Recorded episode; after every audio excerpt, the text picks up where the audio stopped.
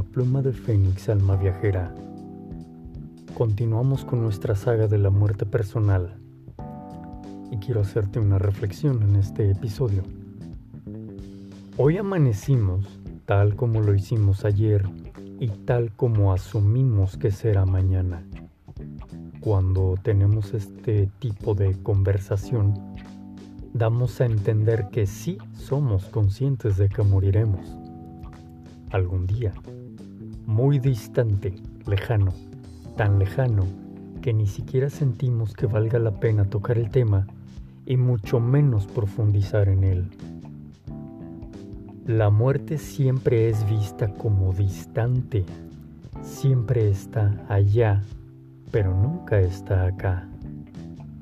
Cuando vamos al funeral de tantos que hemos ido, e iremos en la vida, asumo que seguiremos vivos por más tiempo, pero es una ilusión. La sensación es de que quien murió se nos fue, nos duele mucho, es como si nos arrancaran una parte de nosotros mismos. Es una sensación como si no los volveremos a ver o saber de los que se mueren. Insistimos en percibirnos desligados a la muerte. Sentimos que ellos son los que se mueren, no nosotros. Que solo ellos tenían esa capacidad y no nosotros. No nos detenemos a reflexionar que solo nos están preparando nuestro propio camino y que mientras más son los que recorren un sendero, más lo van ampliando y perfeccionando para los que le seguiremos. Insistimos en ver a la muerte con un dejo de fantasía de que no nos tocará. Asumimos que lo que sí nos tocarán aún más son funerales, sepelios, guerras lejanas, noticias de miles y millones de muertos en el día a día, aquí y ahora. Hemos aprendido que la muerte es cosa de todos los días para los demás, pero no de hoy, para mí, para ti, para nosotros. Que puede ser de masas, incluso individual, pero nunca personal. Las guerras de las que nos ha tocado ser contemporáneos nos enseñan que la muerte siempre ha estado ahí, pero nunca aquí que va por ahí rondando por el mundo, pero nunca visitándonos, visitándote o visitándome. Cuando a alguien le dan la noticia de que tiene una enfermedad que se tiene la creencia de que no es curable y por lo tanto catalogada como terminal, comienzan las imágenes deplorables de decaída, de que no hay escapatoria, y de agonía lenta y dolorosa. Todo el bagaje cultural que hemos abrevado a lo largo de nuestra vida, tanto en experiencias directas como de ver películas, escuchar noticias y demás, se activa de manera inconsciente para comenzar a dar forma a un nuevo diálogo interno, acelerando así nuestro proceso de decaída en todas estas enfermedades terminales hay casos que demuestran que no eran terminales y aún así insistimos en casarnos con el dolor y la decadencia porque nuestras imágenes mentales y códigos emocionales de dolor son más fuertes que nuestro saber acerca de los hechos y oportunidades de mejorar para salir adelante. Esto aporta a que vivamos disasociados de la muerte. Por un lado, estamos imbuidos en un constructo de la muerte como un mal sin remedio y por el otro, una vida donde no hay escapatoria. Esto no aporta mucho.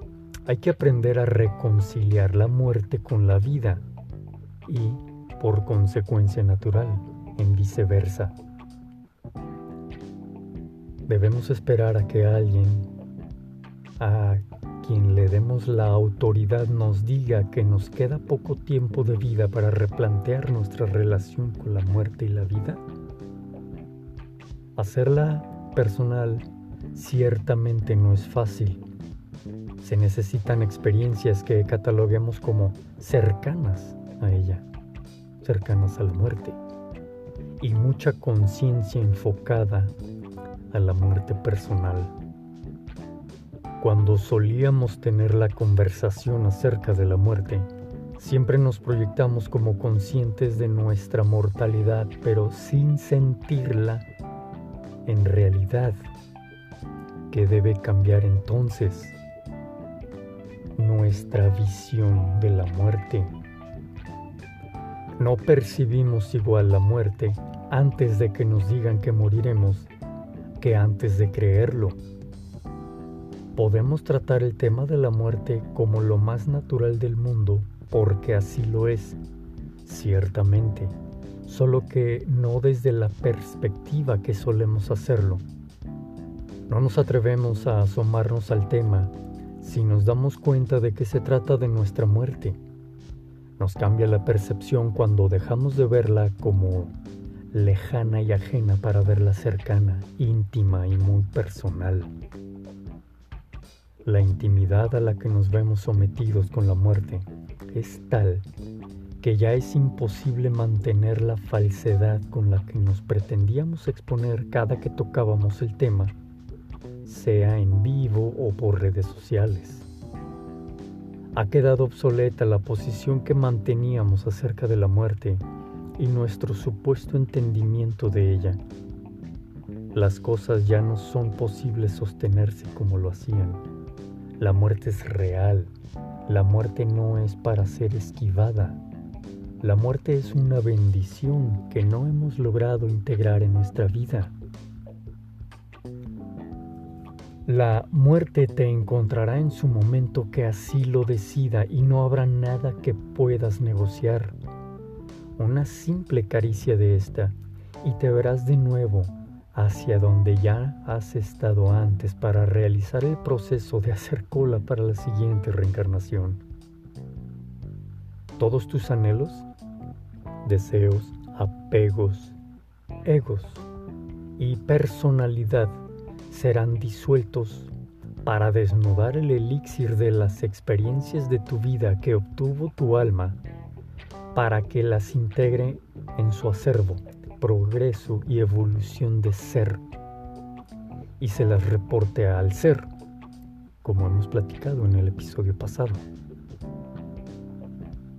Atención a esto, no tienes tiempo para la nada, porque el tiempo es para el todo.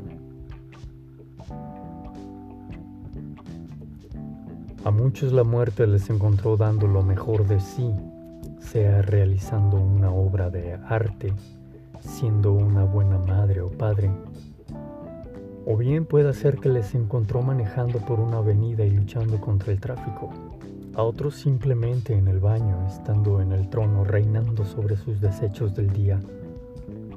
A otros más los ha agarrado a media pelea sin sentido en la calle o en algún bar.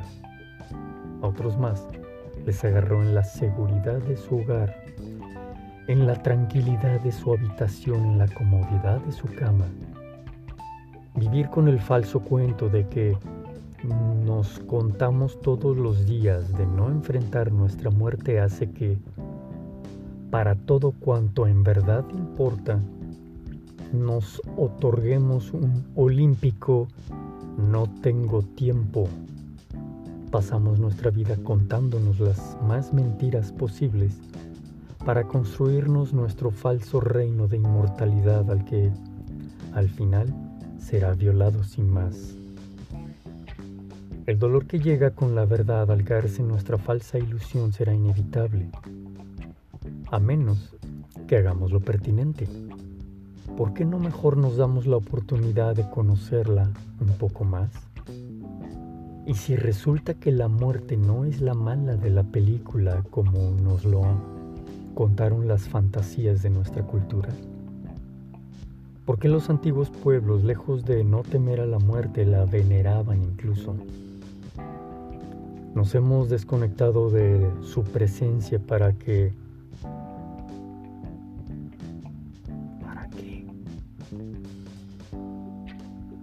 ¿Qué hemos ganado al evitar hacernos conscientes de su realidad?